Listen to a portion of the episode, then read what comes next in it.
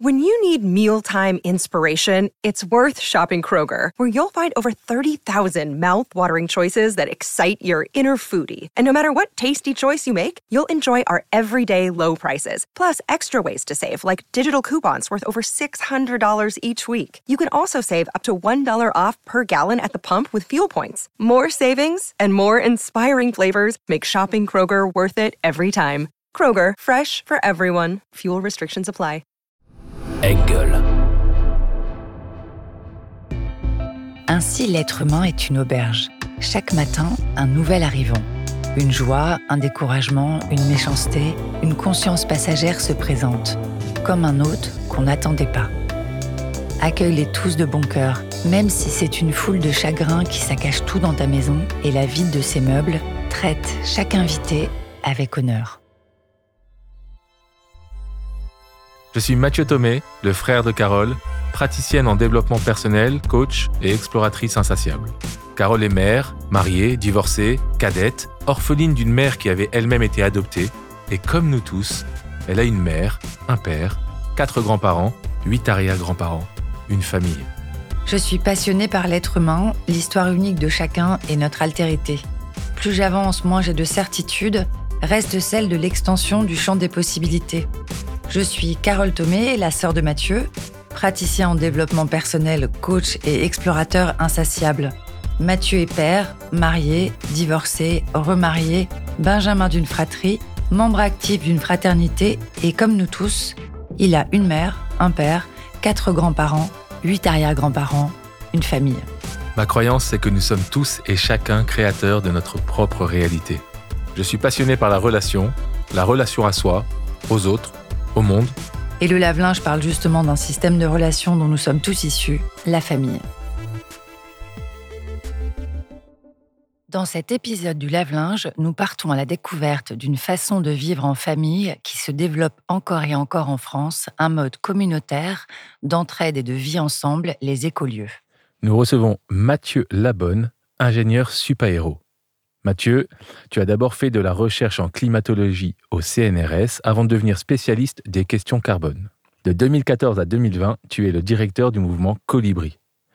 Aujourd'hui président directeur général de la coopérative Oasis, qui anime et développe le réseau des écolieux collectifs en France, tu es également président d'Oasis 21, qui gère plusieurs tiers-lieux sur Paris. En parallèle, coordinateur général du centre AMA, ferme du Plessis depuis 2011, tu as fondé l'éco-hameau du Plessis, un éco-village pour 28 familles où tu habites avec ta femme et vos trois enfants. Bonjour Mathieu, bienvenue dans le lave-linge. Bonjour Mathieu, bonjour Carole. Bonjour. Alors, dans la présentation qui a été faite de toi, on a entendu les termes tiers-lieu et écolieu. Pourrais-tu, s'il te plaît, définir ces termes?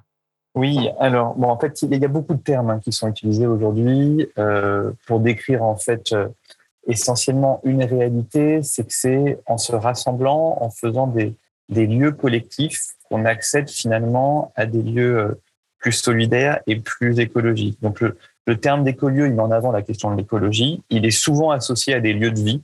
Mmh. Donc c'est des, des, familles qui habitent ensemble. Alors que le terme de tiers-lieu, c'est plutôt des lieux de travail. On entend derrière euh, souvent des notions de coworking, qu'on appelle les Fab Labs, etc. Donc c'est souvent des lieux où, où des personnes vont vont se retrouver pour travailler ou pour euh, ou simplement pour être en lien. C'est le tiers lieu, c'est le lieu qui n'est pas le lieu où on habite en général, ni le lieu où on travaille. C'est aussi un lieu où on vient aussi euh, euh, se rencontrer. nous, on parle essentiellement du terme d'oasis mmh. dans mon travail, qui est un terme qui est assez large, qu'on définit comme étant en fait l'ensemble des écolieux collectifs. Donc, dans ces écolieux collectifs, il y a des lieux de vie, des éco-hameaux, des éco-villages. Il y a des lieux de travail, comme des tiers-lieux. Il y a des lieux qui font les deux en fait, c'est simplement une témoigner d'une façon de, faire ensemble qui permet d'accéder à un mode de vie euh, plus souhaitable aujourd'hui, donc euh, en particulier plus écologique. Ok. Je précise qu'on est voisins tous les deux. On habite à 6 km l'un de l'autre, donc j'ai eu la chance de visiter l'éco-hameau. Est-ce que tu peux nous raconter où il en est aujourd'hui? L'éco-hameau du Plessis, il est situé à 150 euh, mètres du centre ferme du Plessis, qui, lui, a un centre spirituel qui existe depuis, depuis bientôt 20 ans. Euh, donc l'école Montpellier s'est constitué autour de familles qui voulaient habiter près de ce, de ce centre. Et donc c'est un lieu qui a, a commencé réellement euh, la partie chantier en 2018 pour l'instant, il y a 11 maisons qui sont avancées, disons. Sur les 28 qu'on aura à faire au total, il y a le début des bâtiments communs là, qui est en train de se faire. Donc, c'est un lieu qui est encore en construction, où on est pour l'instant euh, 7 foyers déjà à habiter. Et puis, donc, progressivement, un huitième, un neuvième, etc., jusqu'à 28 familles. Donc, c'est un lieu voilà, où, où on découvre finalement euh, cette vie en éco-hameau, euh, d'abord, on l'a découvert à une famille, deux familles, trois familles, c'est-à-dire que ça, ça augmente doucement. Voilà, c'est aussi la forme de cet éco-hameau où finalement chaque famille construit sa maison, mmh. qui fait qu'il y a comme ça un emménagement progressif. Merci Mathieu pour ces, euh, pour ces précisions. Comment as-tu toi-même cheminé vers ce mode de vie collectif? Je pense que ça remonte à, à l'enfance, à l'adolescence. Je pense que j'ai le souvenir quand j'étais adolescent de, de, rêver de vivre avec mes amis dans un lieu euh, qui nous ressemblerait. Donc je pense qu'il y, a cette idée de la, tribu ou d'être entouré de gens qu'on aime, qui je pense est assez universelle. Ensuite, à la fin de mes études, je suis parti euh, voir des lieux comme ça, donc des, grands éco-villages en particulier. J'ai passé du temps à Roville en Inde, et donc là carrément une ville hein, de, plusieurs milliers de personnes qui vivent depuis plus de 50 ans. Je suis passé aussi à Findorn, un grand éco-village en école. Donc c'est des lieux de grande taille et euh, j'étais passionné de la question de l'écologie et j'ai réalisé que pour accéder à un mode écologique, un mode de vie écologique, il fallait passer par cette vie collective. J'en suis aujourd'hui convaincu. Être autonome, être euh, tout seul, c'est impossible. Si c'est possible, mais c'est très exigeant. Et le fait de se rassembler pour construire un mode de vie qui nous ressemble, c'est essentiel. Donc en fait, ça s'est construit peu à peu. En moi, je, je c'est aussi un, presque un, un chemin de vie plus qu'un mode de vie, puisque je pense que je suis aussi de nature assez solitaire, certains côtés, et que finalement, euh, être attiré par ce mode de vie, c'est aussi euh, dépasser un peu euh, mon fonctionnement habituel et rêver de, voilà, de créer plus de liens, de relations. Il y a aussi, je pense, quelque chose qui, qui, a, joué pour moi, c'est le fait que j'ai toujours voulu créer des, lieux écologiques qui soient beaux, mais en fait, créer un, lieu qui soit beau juste pour moi, c'est quelque chose qui m'intéressait pas, même de, de cultiver un beau jardin pour moi tout seul, quelque chose qui m'a jamais attiré. Donc l'idée du partage, l'idée de faire des choses belles et qui se partagent, qu'on peut euh, partager donc avec les gens qui habitent, mais aussi avec l'extérieur, c'est quelque chose d'important pour moi. Tu as parlé de l'autonomie et du fait que le faire seul te paraissait impossible, en tout cas très difficile. Donc ça, j'ai très envie de revenir là-dessus pour euh, peut-être euh, que tu nous racontes ton expérience par rapport à ça. Et puis après, j'aimerais beaucoup qu'on parle du fait justement que tu te décris comme solitaire et que tu vis véritablement en collectivité. Donc, par exemple, sur la première question, quelle est ton expérience par rapport au fait que l'autonomie ne peut pas se faire seule, ou en tout cas est compliquée seule? Oui, bah, en fait, dans le monde d'aujourd'hui, faire ce choix de l'autonomie, c'est quand même un peu nager à contre-courant. Hein. Un système qui nous a rendu, euh, au contraire, hétéronome, c'est-à-dire dépendant pour tout. On se spécialise dans un domaine, on crée dans ce domaine, on gagne un salaire par ce domaine, pour après s'acheter tout le reste de nos besoins. Donc, faire le chemin de l'autonomie, c'est c'est redevenir des producteurs et pas juste des consommateurs. C'est-à-dire de se, de, de, se mettre dans une démarche, d'assumer nos propres besoins. Euh, et donc ça, ça demande finalement de toucher à plein de domaines de notre vie, euh, que ce soit l'alimentation, bien sûr, hein, donc de, de savoir euh, produire de la nourriture, euh, entretenir euh, un espace de potager, la question énergétique, mais aussi la question des travaux, de savoir réparer sa maison, de savoir faire de la plomberie, de l'électricité, etc. Euh, donc en fait, cultiver toutes ces compétences, bah, c'est compliqué parce que bah, parce qu'on n'a pas appris ça quand on était petit, souvent, et aussi parce que bah voilà, c'est souvent des domaines qui une forme de technicité qu'on n'acquiert pas euh, non plus en s'y mettant trois jours. Quoi. Euh, même s'il y a ce chemin d'essayer d'être plus polyvalent, c'est évidemment plus facile quand on quand on mixe nos compétences. Mm. Donc il y a d'une part ça, et d'autre part, ce qui est pour moi quelque chose d'assez essentiel, c'est que l'autonomie, quand on est tout seul, c'est euh, beaucoup aussi une contrainte. Par exemple, si vous avez, je sais pas, des animaux, je sais pas, vous avez des, des poules pour, pour avoir des œufs, bah, du coup, si vous les gérez tout seul, euh, bah, du coup, il faut être là tous les jours pour euh, ouvrir le poulailler, le refermer le soir, récupérer les œufs. Mm. Pareil sur un jardin, si vous partez en vacances l'été et que vous avez euh, des pieds de tomates, qui va les arroser si vous êtes tout seul? Mm. Donc, si on veut quand même avoir une vie finalement qui est un peu moins contrainte, aujourd'hui la modernité, elle met ça même en exergue presque un peu trop, mais en tout cas, si on veut quand même bénéficier de, de vacances, de pouvoir partir, de pouvoir aussi faire autre chose, bah, le fait de le faire à plusieurs, ça, permet finalement de mutualiser et de s'organiser.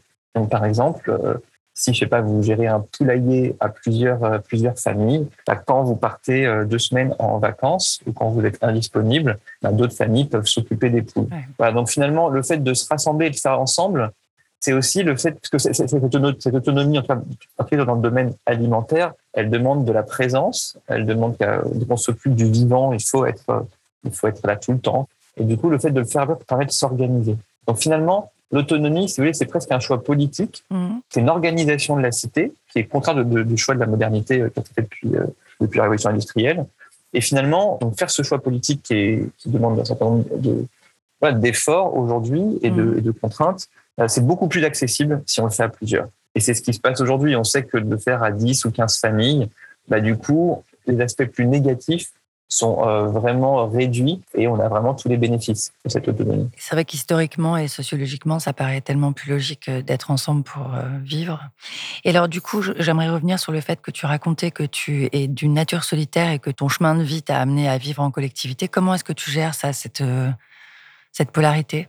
Oui, j'aime bien le mot polarité, on peut rien dessus parce que je pense que de façon, c'est, la clé pour comprendre justement beaucoup de choses. Le vie solitaire, c'est surtout euh, peut-être euh, introverti dans le sens où ce qui me nourrit, là où je me recharge, c'est plutôt des moments de solitude, des moments où je peux méditer, où je peux réfléchir seul aussi. Et c'est vrai que paradoxalement, ma vie, elle est, euh, je travaille en équipe, je vis dans une famille, je vis dans un lieu collectif, je coordonne un, le centre Amak, qui est un ashram où il y a beaucoup de gens qui passent. Donc en fait, j'ai beaucoup, beaucoup, beaucoup de, temps de, relations et j'essaye de préserver. Alors des fois, euh, ce serait bien compris évidemment des autres personnes, mais des temps où je suis plutôt centré sur ma famille ou centré sur euh, sur moi.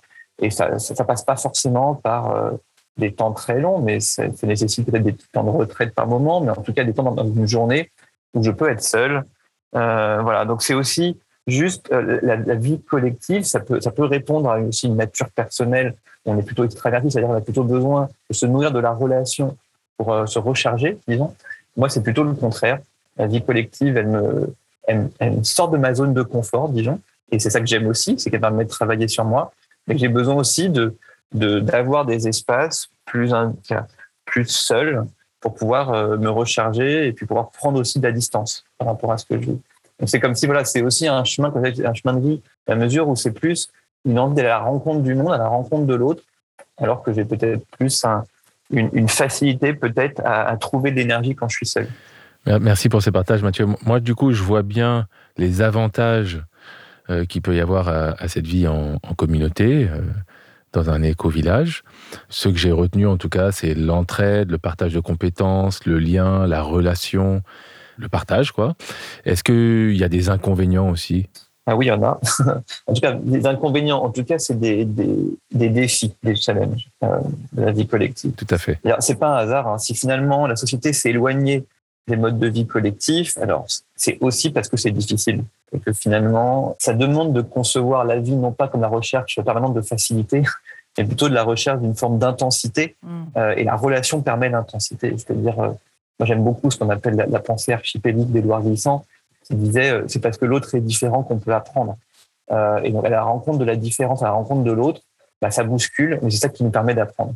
Donc, moi, je pense que c'est cette nature un peu, un peu introvertie que je peux avoir, bah, elle, elle a besoin effectivement d'aller à la rencontre de l'altérité, de l'autre, de la différence, pour pouvoir euh, continuer à évoluer et à apprendre les inconvénients liés à ça, c'est dès qu'on rencontre la diversité, bah, ça se frotte. Et du coup, le, ce qu'on appelle le, facteur humain euh, dans, les, dans la vie collective, c'est évidemment euh, le défi principal. C'est-à-dire que plus on va faire de choses ensemble, plus on va devoir euh, euh confronter nos, nos points de vue, nos polarités, c'est-à-dire ce qu'on manifeste dans un collectif. Et ça demande finalement de savoir lâcher sur euh, son ego, sur ses préférences, sur, en gros, c'est là où ça rejoint complètement un chemin spirituel. C'est-à-dire qu'un chemin spirituel, c'est aussi euh, dépasser euh, le fait d'être identifié à notre ego, c'est-à-dire identifier à ce qu'on aime, ce qu'on n'aime pas, faire que ce qu'on aime et essayer de fuir ce qu'on n'aime pas pour essayer d'aller un petit peu au-delà de ça et faire plutôt ce qui est juste, simplement ce qu'on aime.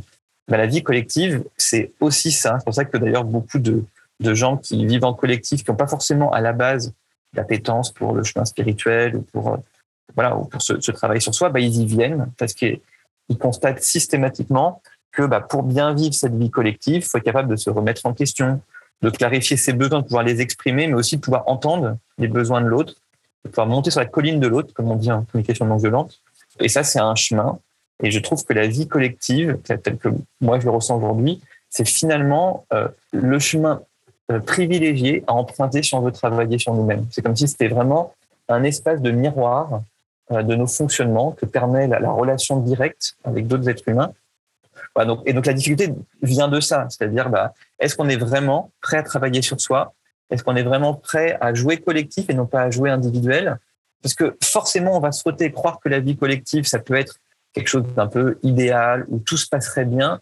C'est aussi un grand piège, un grand risque. Les gens sont aujourd'hui beaucoup attirés par cette vie collective parce que finalement, ils en voient les bénéfices. Hein. Mm. On pourra en parler tout à l'heure, j'imagine, hein, pour, que ce soit pour élever ses enfants, que ce soit pour accéder à une nourriture plus saine, que ce soit pour accéder à des services qu'on ne peut pas forcément avoir tout seul, que ce soit pour euh, une vie plus conviviale, euh, faire la fête, euh, voilà, un, environnement de vie sympathique, mais aussi ça demande voilà de, de faire ce travail sur soi, de faire ses efforts.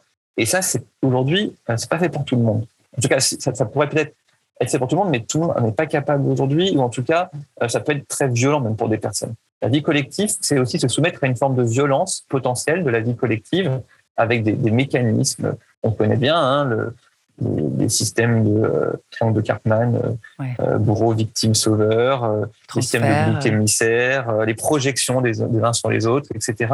Et donc, si on n'est pas capable de, de, gérer cette violence potentielle qui nous habite, bah, du coup, ça peut être des systèmes aussi qui peuvent être assez destructeurs pour l'individu.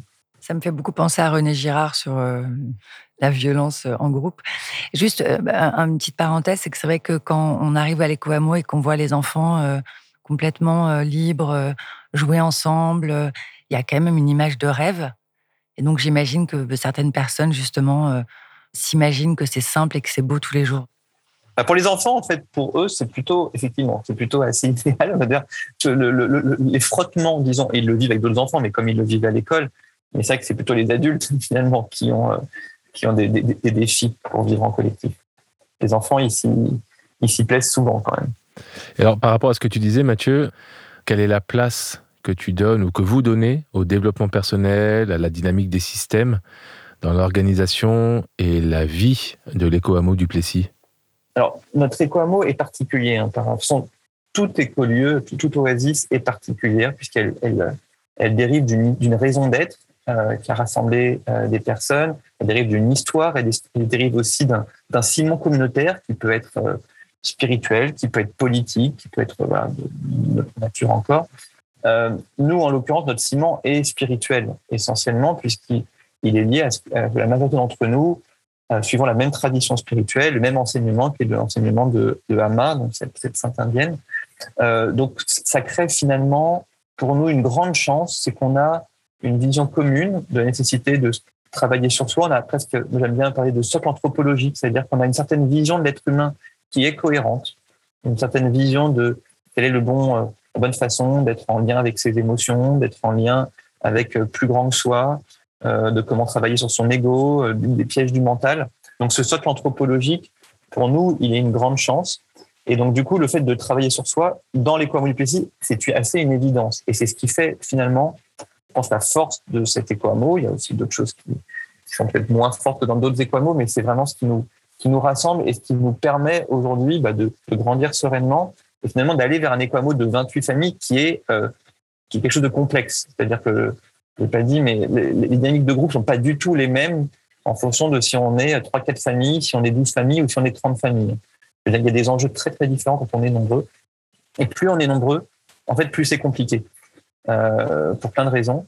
Essentiellement, euh, en premier lieu, parce que ça demande encore plus de confiance vis-à-vis du collectif, vu qu'on va pas pouvoir tout voir. Quand on est à trois ou quatre familles, on peut décider facilement ensemble. Donc, on peut avoir finalement une vision sur l'ensemble des composantes du projet. Quand on est très nombreux, ça demande de, lâcher, de renoncer finalement à une forme de pouvoir sur certaines choses qui se passent, puisque il y a trop trop de choses qui se passent d'une part, et parce que on peut pas on peut pas tout contrôler quand on est aussi nombreux. Donc c'est un, un chemin encore plus grand de travail sur soi quand on est nombreux. Hmm. Et, concrètement, comment vous, comment vous, vous faites euh, à l'éco à du Plessis Alors là, je voudrais bien faire un petit, euh, petite introduction pour présenter un outil que, que moi j'aime beaucoup pour analyser effectivement les fonctionnements collectifs. Avec plaisir. C'est euh, ce qu'on appelle les quatre cadrans de Ken Wilber. Euh, donc c'est ces travaux moi, qui m'inspirent beaucoup, les travaux de Ken Wilber, qui est un philosophe américain qui a beaucoup travaillé sur, aussi sur la spirale dynamique, sur le travail sur les polarités. Il a identifié donc quatre cadrans qui moi, me donne une grille de lecture en fait des, quatre besoins principaux du facteur humain dans un collectif. Et donc l'idée, c'est pour un écolieu, c'est de vérifier si finalement on a bien des outils et des et si on, travaille bien ces quatre cadrans. Donc ces quatre cadrans, ils sont liés à deux polarités. La polarité, euh, tout ce qui est individuel et tout ce qui est collectif, et la polarité, tout ce qui est objectif et tout ce qui est subjectif. On peut dire aussi extérieur et intérieur. Donc l'objectif individuel, c'est les compétences. Donc, dans un, dans un groupe, il faut s'assurer qu'il y a bien des compétences. On ne crée pas un écolieu sans compétences, d'animation de réunion, pour faire des comptes rendus, euh, compétences numériques, des compétences juridiques, des compétences financières, etc. Euh, tout ce qui est individuel et subjectif, là, c'est justement le travail sur soi. Et dans notre cas, le travail sur soi, il est, il est lié.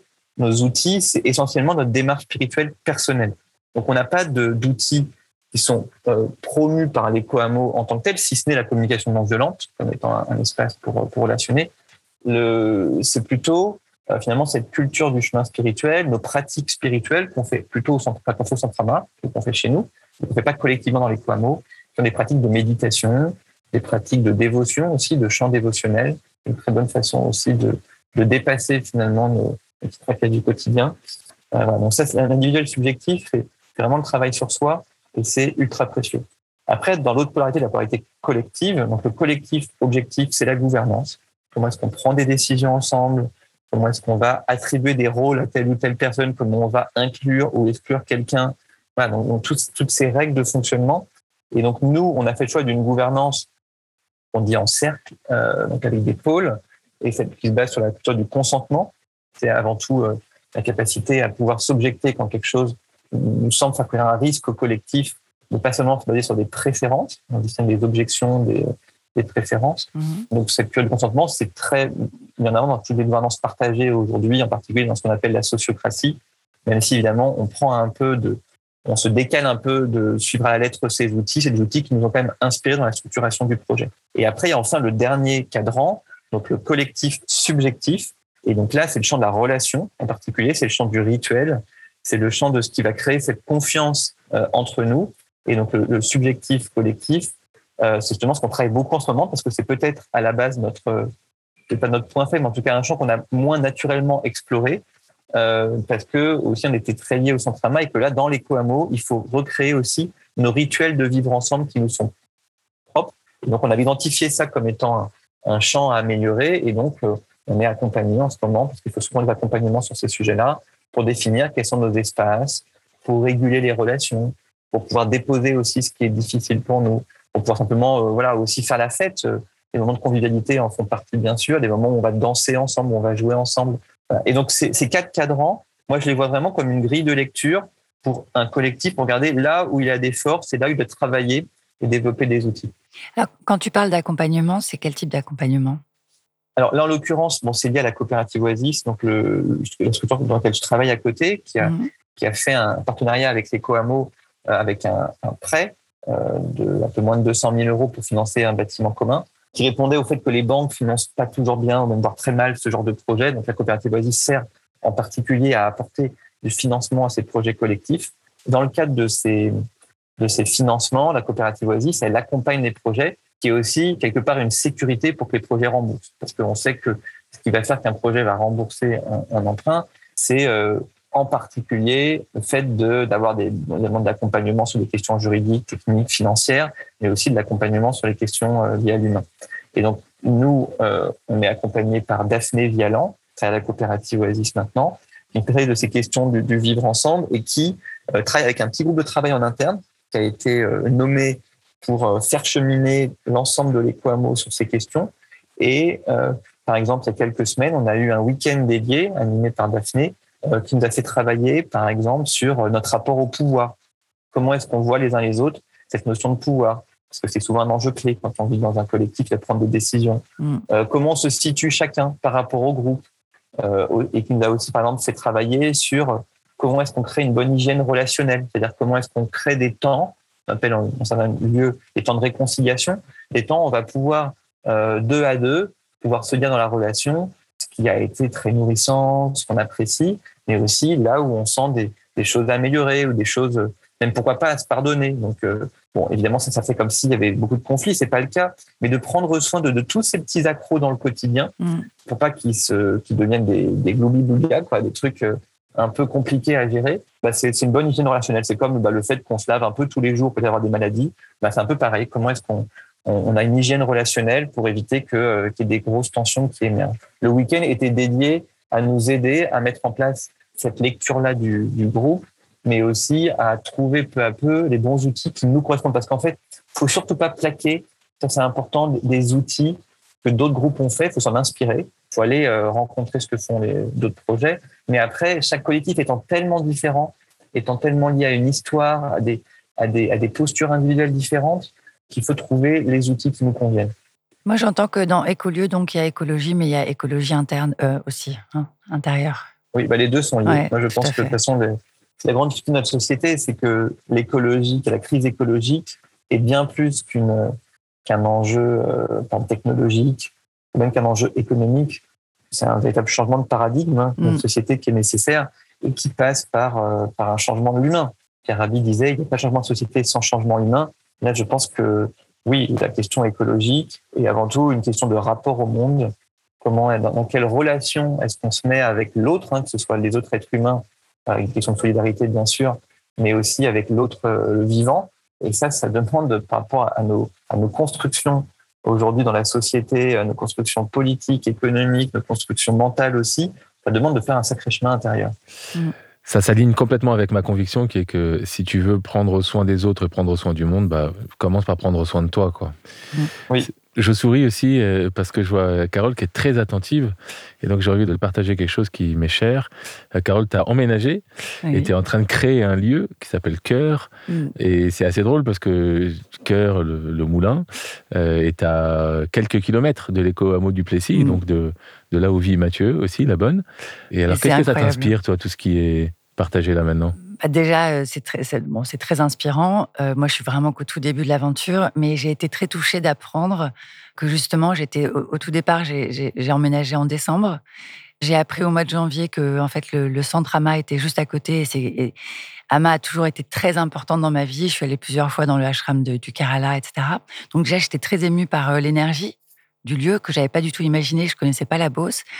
Et là, d'avoir rencontré euh, Mathieu et tout le, tout l'éco-village et enfin, en tout cas, une partie et d'avoir commencé à regarder ce qui se passait juste à côté, j'ai tout à coup l'impression qu'on crée un pôle de good vibes.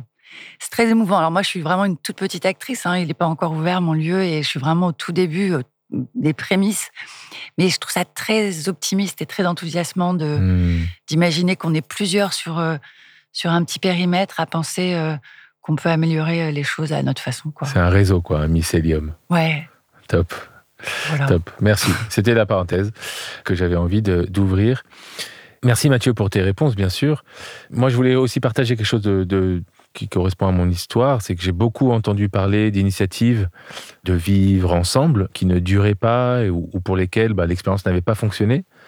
Quel est ton point de vue sur cette question-là, Mathieu?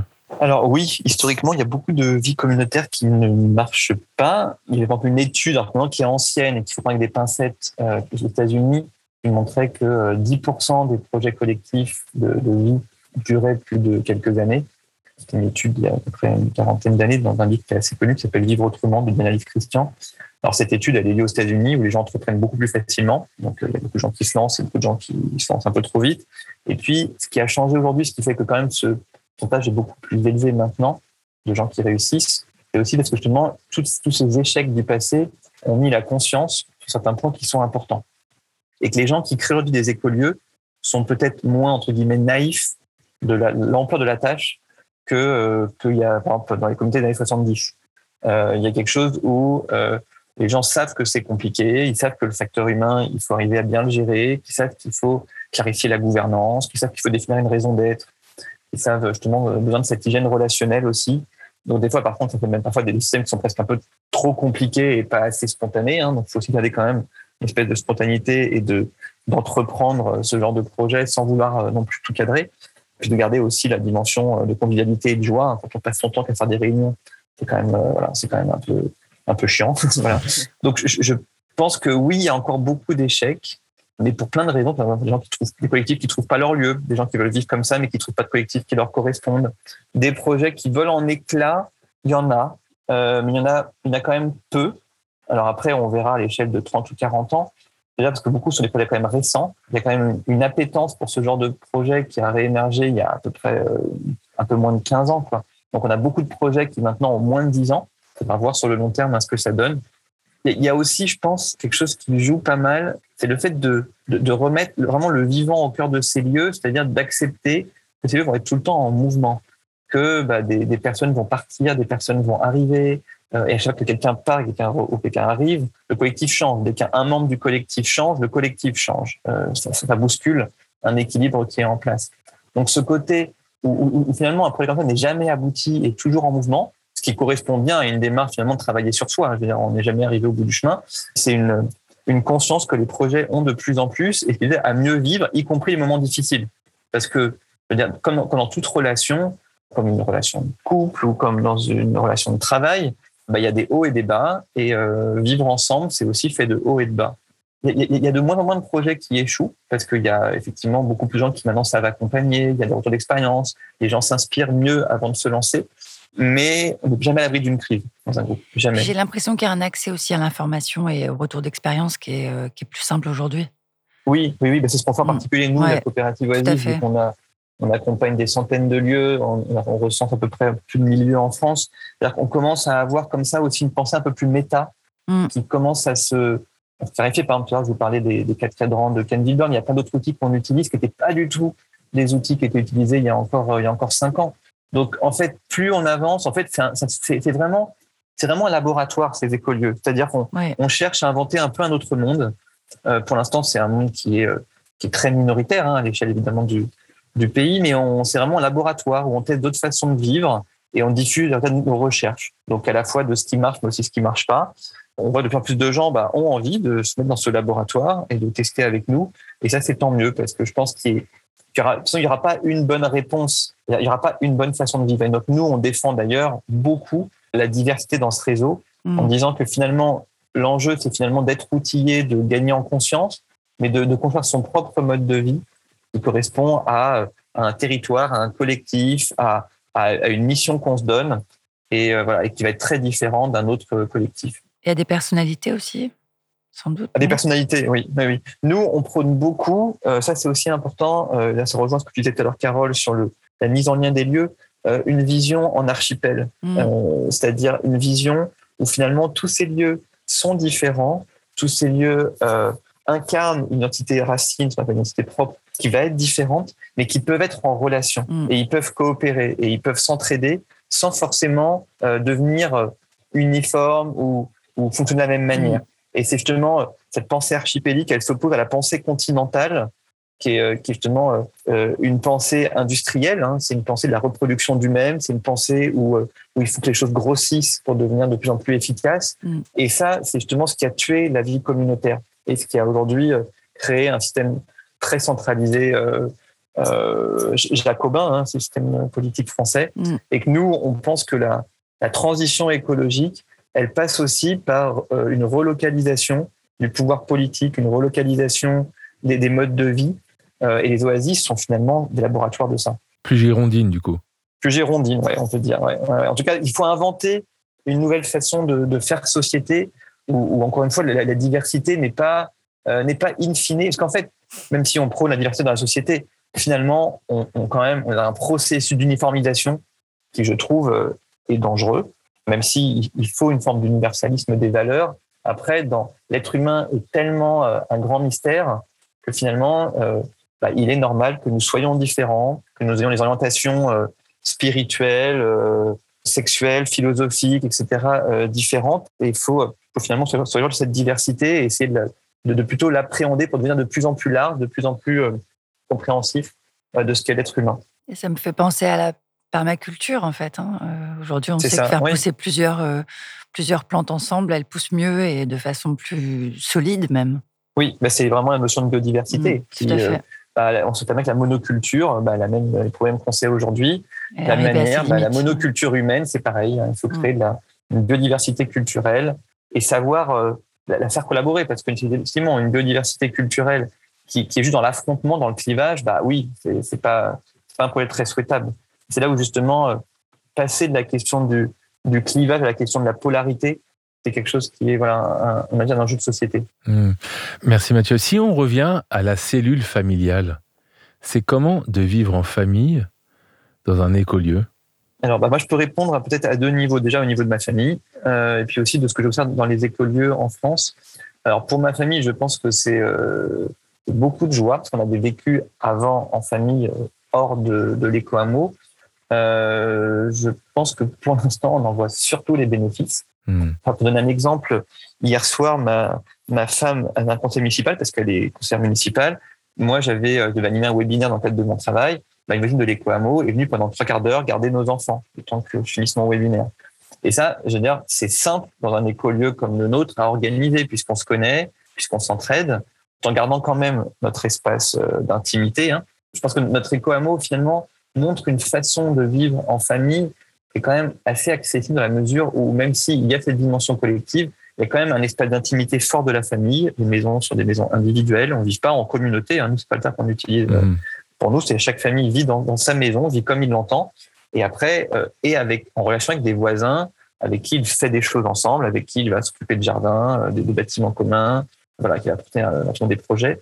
Donc pour nous, c'est beaucoup d'avantages. Ça soutient notre rôle de parent.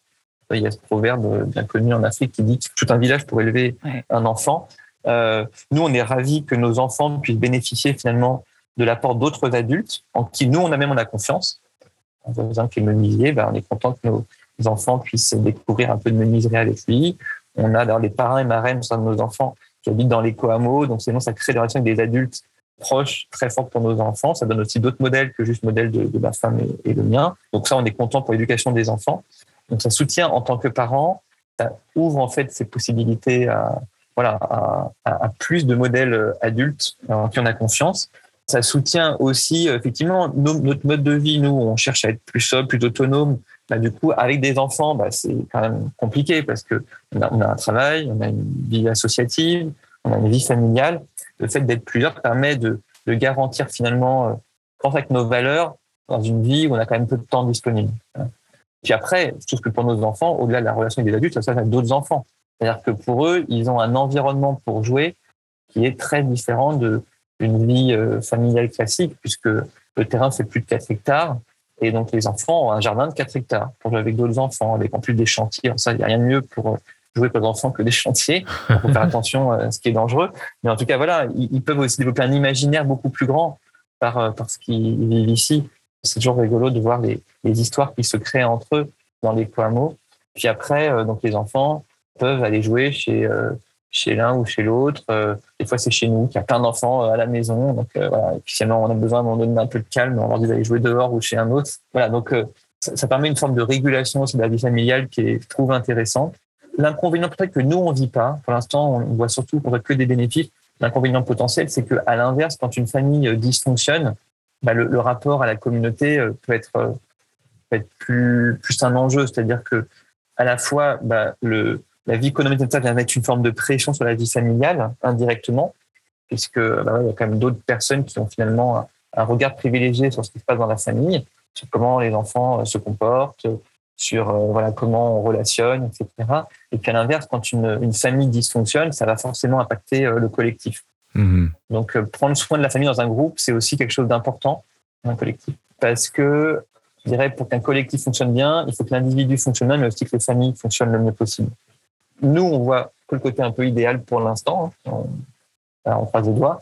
Mais je vois dans d'autres collectifs que ça peut être aussi pour des parents qui, par exemple, ont des enfants, euh, je sais pas, qui, ont des difficultés, par exemple.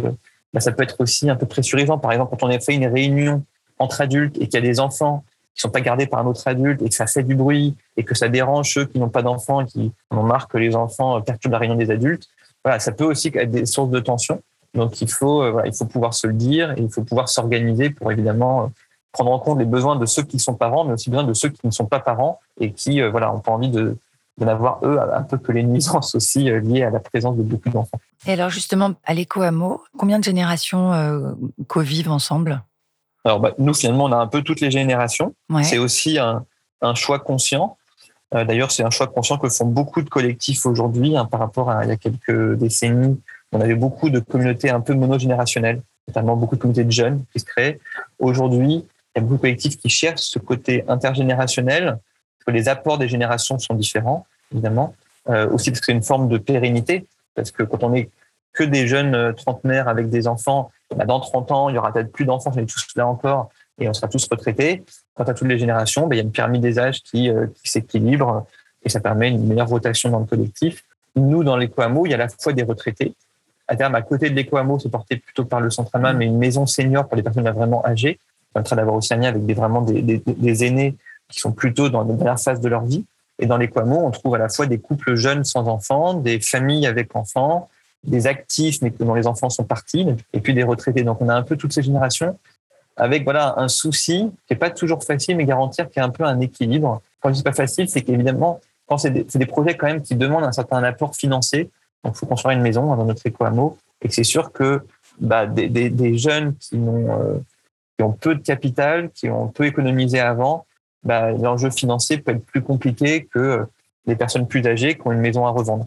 Mm. Voilà, donc, euh, donc, il y a cet enjeu aussi d'accessibilité qui est toujours un, un enjeu dans, dans, les écoliers. Il y a un lien géographique entre l'éco-hameau et la maison des aînés, forcément, parce que comme tu l'as dit, c'est tout près. Est-ce que vous avez prévu de créer d'autres liens que juste la cohabitation sur le même terrain? Est-ce qu'il y a une vision euh... Ouais, on l'a pas encore euh, défini parce que je pense que ça va se faire un peu dans voilà, au fil de l'eau. Euh, déjà, la maison des aînés, elle sera terminée que dans avec le mi-2023, donc euh, mmh. il, y a encore, euh, il y a encore du temps dans ce que les, les aînés arrivent, on a le temps d'y réfléchir. En tout cas, oui, il faut qu'on on anticipe à la fois, la fois sur une échelle un peu, un peu méta, en prenant un peu de hauteur pour, voilà, pour bien designer en fait le, l'ensemble. Voilà, un exemple qui, moi, me parle, c'est de comment est-ce qu'on crée du lien entre des enfants et ses aînés. Mmh. Euh, c'est toujours une rencontre intéressante hein, entre des personnes très âgés et des jeunes enfants. Ça fait du bien aux deux. Tout il y a une espèce de design à imaginer pour que, pour que, pour que ces publics se croisent. Mm. Chacun disparaît un peu en silo. On n'a pas spécialement défini de, de, temps de rencontre, etc. Parce qu'encore une fois, il faut laisser les choses se faire. Et je pense que ça fera beaucoup sur la question de la, de la, volonté des uns et des autres. Encore une fois, quand on est très nombreux dans un collectif, on ne peut pas forcer les gens à faire toute la même chose. Donc l'idée, c'est peut-être de susciter des, des occasions et puis euh, participeront à ça euh, ceux qui ont envie. Ce qui est sûr, c'est qu'il y aura du, voilà, c'est qu'il y aura des gens dans les Coamo qui seront sensibles à ça et qui sont même peut-être bénévoles pour la, pour la maison des aînés, qui euh, peut-être proposeront, je sais pas, des animations, je sais pas, de musique ou de théâtre, voilà. Il peut y avoir des fêtes aussi faites en commun. Voilà. Mais tout ça, c'est, c'est pas encore formalisé et voilà, et ça va venir avec le temps. Okay. J'aimerais qu'on revienne maintenant sur les tiers-lieux. Toi, de ton côté, tu t'occupes aussi d'associations de, qui gèrent des tiers-lieux. Oui. Qu'est-ce que tu pourrais partager avec nous par rapport à ça? Bah, En fait, tel que je le vois, les, le mot tiers-lieu est un mot qui est un peu utilisé à toutes les sauces et qui regroupe des réalités ultra différentes. Aujourd'hui, mmh. tout est un tiers-lieu. Quoi. Je veux dire, c'est un peu un mot à la mode. Donc, ça, ça va de, du simple espace de coworking à un tiers-lieu culturel qui fait plein de choses, des tiers-lieux dédiés aux familles, hein, ça existe. Voilà, donc, en fait, il y a des réalités diverses je pense que ce que ça manifeste surtout, c'est le besoin de, de, recréer du lien social. Et que les tiers-lieux, ce sont des espaces où se recrée le lien social qui aujourd'hui dans la société est un peu disparu. Quoi. Le lien social, c'est quoi? C'est euh, les centres commerciaux, les gens vont, vont, vont pas faire leurs courses le samedi. Quoi. Mm. Il y a besoin de recréer des lieux où, où on débat, où on se rencontre, où on fabrique ensemble, euh, où on mutualise. Hein. Les tiers-lieux, c'est aussi euh, euh, je sais pas, on peut dire le des, des ressourceries, des, des, lieux, des endroits où on, a, on, apprend à faire du réemploi, mmh. à réparer euh, des choses qui sont cassées plutôt qu'à en racheter de nouvelles. Donc le, le, le tiers-lieu, c'est ce lieu où euh, se réinvente euh, le faire ensemble. Donc moi, les tiers-lieux que je connais le mieux sont les tiers-lieux qui sont en particulier puisqu'ils sont en milieu urbain mmh. et qui sont des tiers-lieux de travail essentiellement, puisque donc moi les tiers-lieux que j'ai que j'ai fondés sont sont beaucoup liés à, à un besoin de structure de l'économie sociale et solidaire qui avait besoin de bureaux écologiques dans Paris, mais qui sont des équipes souvent un peu éclatées euh, partout en France et qui ont besoin de bureaux très adaptables. Mm. Par exemple, avec des salles de réunion qu'on peut prendre de temps en temps sans forcément euh, voilà, devoir louer un grand appartement parisien pour avoir un bureau. Voilà. Mm. Donc, c'est aussi cette question de la mutualisation en fait, des tiers-lieux, tels que moi, je les ai vécus. C'est un peu la même démarche que l'habitat participatif et que les écolieux. C'est-à-dire, comment est-ce qu'on redéfinit ce qui est l'ordre du, du, privé et ce qui est l'ordre du collectif et ce qui est l'ordre du commun? Et c'est finalement dans une société qui a mis ultra en avant les dimensions individuelles, un peu la manière que les participatifs euh, pointent que d'avoir chacun une buanderie chez soi, c'est peut-être un peu aberrant, il peut avoir des buanderies collectives, comme on avait des lavoirs à l'époque, c'est-à-dire de pouvoir mutualiser certains espaces. Euh, de la manière, les tiers-lieux disent bah, plutôt qu'avoir plutôt que d'avoir chacun une perceuse chez soi, on pourrait peut-être avoir un Fab Lab où on va réparer euh, ces objets, on a d'acheter chacun une perceuse. Hmm. Le terme de mutualisation, moi, m'intéresse beaucoup parce que c'est, je pense que c'est la porte, euh, c'est une des portes principales pour aller vers un monde plus écologique, la mutualisation. Hmm. Tout de suite, on divise par deux, par trois, par cinq, par dix des consommations alors qu'on nous parle de réduction de 2% en faisant telle action, etc. La touche à la mutualisation, c'est tout de suite des leviers importants tout ce qu'on évoque là, ça me fait penser, euh, bon alors c'est peut-être très optimiste et un peu naïf, comme si pendant quelques décennies on avait été complètement euh, à côté de la plaque par rapport à notre nature humaine et que finalement on revenait à quelque chose de beaucoup plus euh, organique par rapport à notre nature, donc qui est le lien social. Aujourd'hui, neurologiquement, on sait que ce qui apporte de l'épanouissement à l'être humain, c'est le lien social. Pas la consommation, pas pas la production, pas le faire, mais vraiment être ensemble Moi, je pars du principe que ce qui a eu lieu devait avoir lieu et que finalement, la société euh, libérale, rationnelle, etc., a eu ses bénéfices. Et aujourd'hui, on en voit aussi, car on en bénéficie hein, les uns les autres hein, dans plein de domaines, mais que c'était une phase de l'évolution de l'humanité et qu'on est entré dans une nouvelle phase maintenant. C'est vraiment là, euh, j'invite chacun à aller creuser les outils comme la spirale dynamique qui montrent un peu ces tensions d'évolution et des changements de paradigme nécessaires. on est un peu arrivé au bout d'un modèle qui a montré ses forces, mais aussi ses limites, et qui aujourd'hui les limites deviennent de plus en plus euh, prégnantes. Et il faut du coup passer à autre chose. C'est il faut euh, faut dépasser un peu ce modèle pour aller au-delà, en même temps en, en gardant les acquis. C'est-à-dire que on va dire le, modèle dans lequel on est, c'est un modèle qui, on va dire, a un peu émergé, on peut dire au moment des siècles des Lumières. La pensée scientifique, technique, mm. une vision un peu euh, mécaniste du monde, mais qui était aussi la réponse à euh, une pensée très dogmatique qui était présente avant. Voilà, donc on appelle le mode bleu dans la spirale dynamique, mais voilà, qui était, qui était aussi présent, qui était l'héritage du Moyen Âge.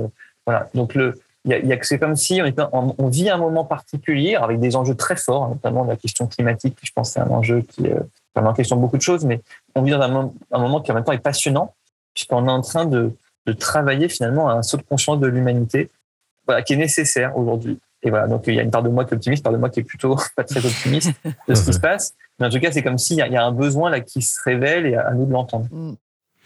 Selon toi, que doivent faire les familles qui sont tentées par l'aventure de vivre en écolieu, c'est-à-dire qui, qui ont peut-être, comme moi d'ailleurs, cette image d'épinal, et puis bah, c'est difficile euh, de, dire euh, enfin de décider en famille, bah, on arrête de faire ce qu'on fait et puis on essaye, on tente l'aventure. Donc ça serait quoi les bonnes façons de s'informer, de tester, peut-être de goûter, de rencontrer? Alors, bah, c'est pas ce que tu viens de dire, c'est-à-dire d'aller tester, d'aller goûter. Euh, je, pense que le, de plus en plus de lieux témoignent de ce qu'ils vivent, donc d'aller les rencontrer, d'aller séjourner dans ces lieux. Il y a des lieux qui accueillent. Donc, je pense de nous, par exemple, on, organise avec la coopérative Asis plusieurs types de, de, de formation ou de voyage qui permettent de, vivre cette expérience. Je pense que le côté expérientiel est plus important que le côté encore apprentissage théorique.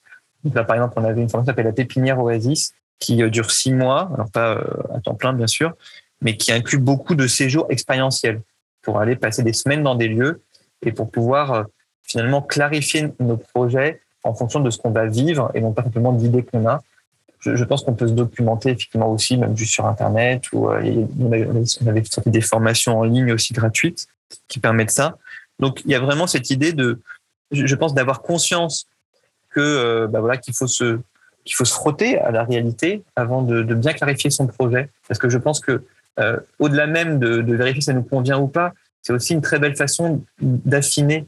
Chaque projet est unique et finalement, ce qui va définir le projet, ce qu'on appelle nous la raison d'être, c'est aussi euh, le fait de tester des potentielles raisons d'être par des expériences qu'on a. Et après, si on a déjà un collectif constitué, que ça arrive, des gens qui euh, ont déjà des groupes avec qui ils veulent créer, euh, créer un écolieu, je pense que là, d'aller voir des écolieux, et aussi bah, déjà de commencer à vivre ensemble, même sans avoir créé le lieu, en partant une semaine en vacances ensemble. Mm. Parce que ça peut permettre de révéler des choses.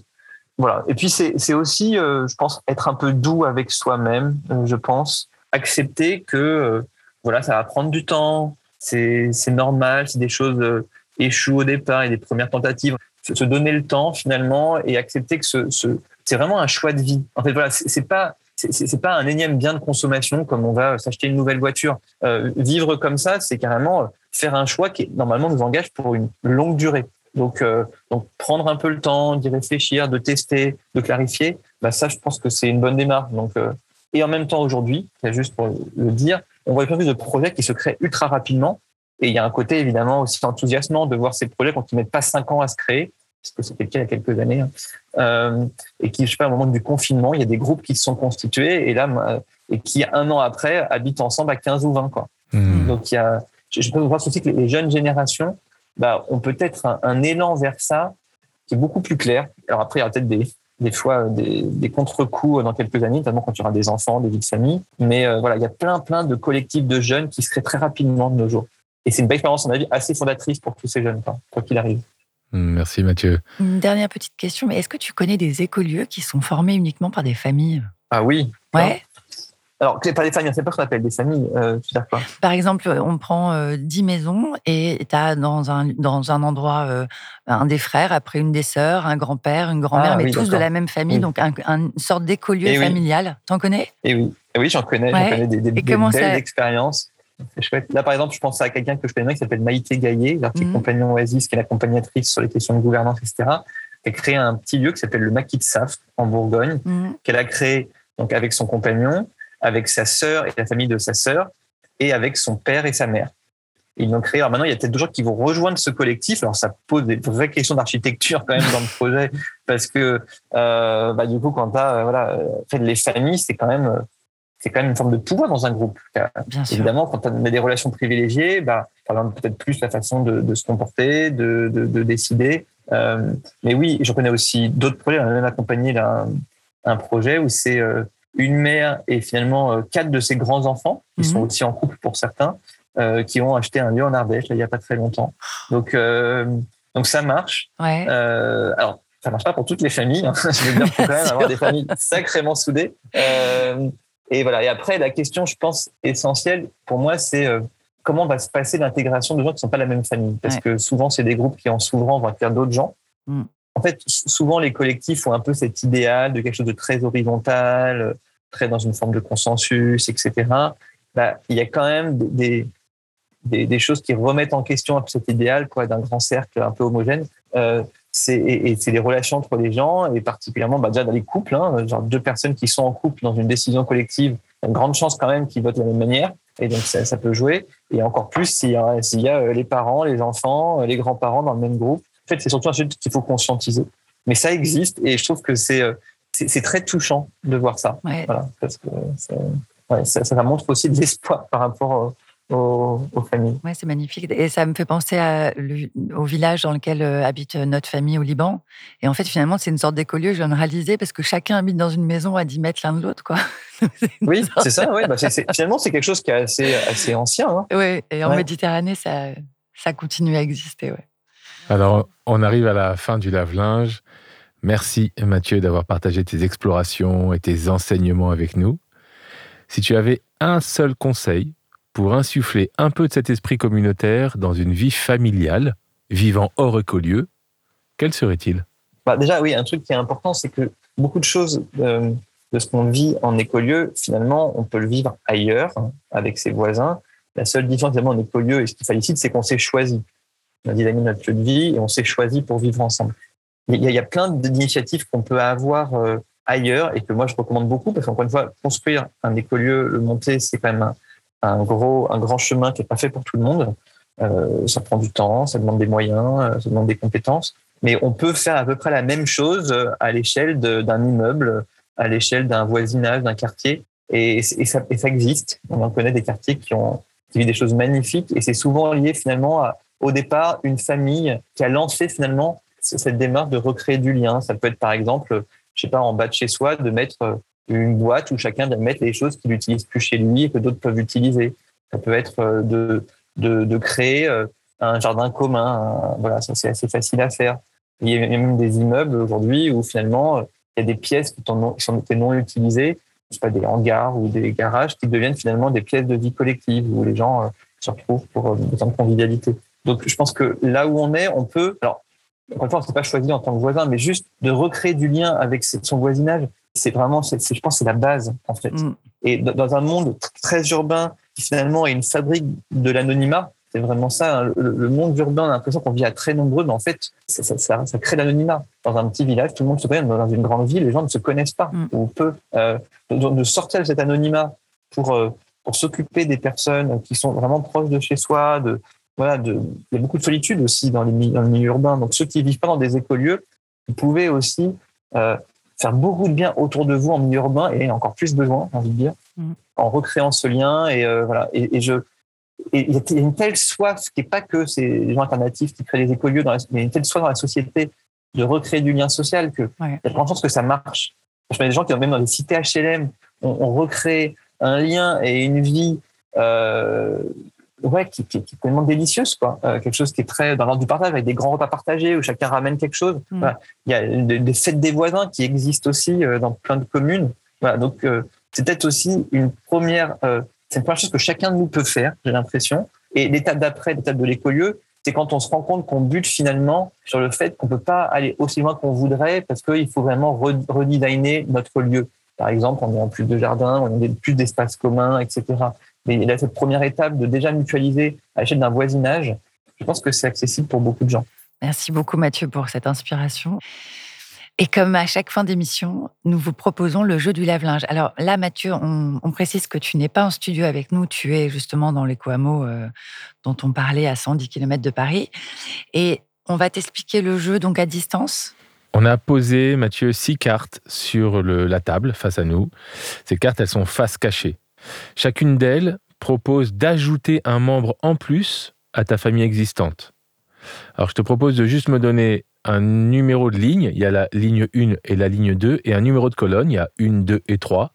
Et dans ce cas-là, moi je tirerai la carte et je te la lirai, et toi, l'invitation, c'est que tu finisses la phrase. D'accord. Alors, euh, bah, on va la deuxième ligne et la deuxième colonne. Ok, deuxième ligne de la colonne. Ok.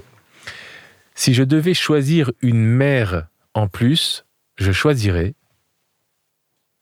alors moi j'ai déjà deux mères, donc ça tombe bien parce que j'ai donc j'ai ma mère euh, biologique qui m'a élevé, puis j'ai Ama qui est ma deuxième mère. donc je, je, choisirais Ama comme deuxième mère, en tout cas si j'explore euh, cette relation à ma deuxième mère. Incroyable. Euh, maître spirituel. Ce qui est incroyable, c'est que Ama est déjà revenu. On a eu une invitée il y a quelques épisodes qui avait tiré la même carte que toi, et c'était Ama aussi. Mais je pense que Ama, elle, elle montre, je pense que la société, elle montre l'importance de l'énergie maternelle.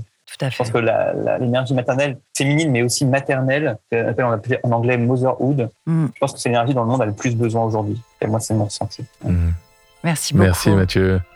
Alors au revoir. Ouais, au revoir Mathieu. Au revoir Mathieu. Au revoir à tous les deux. Au revoir Et à très bientôt dans un nouvel épisode du Lave-Linge. À bientôt. Le Lave-Linge est un podcast original créé, produit et réalisé par Jérôme Alquier pour Engel et les Tomés.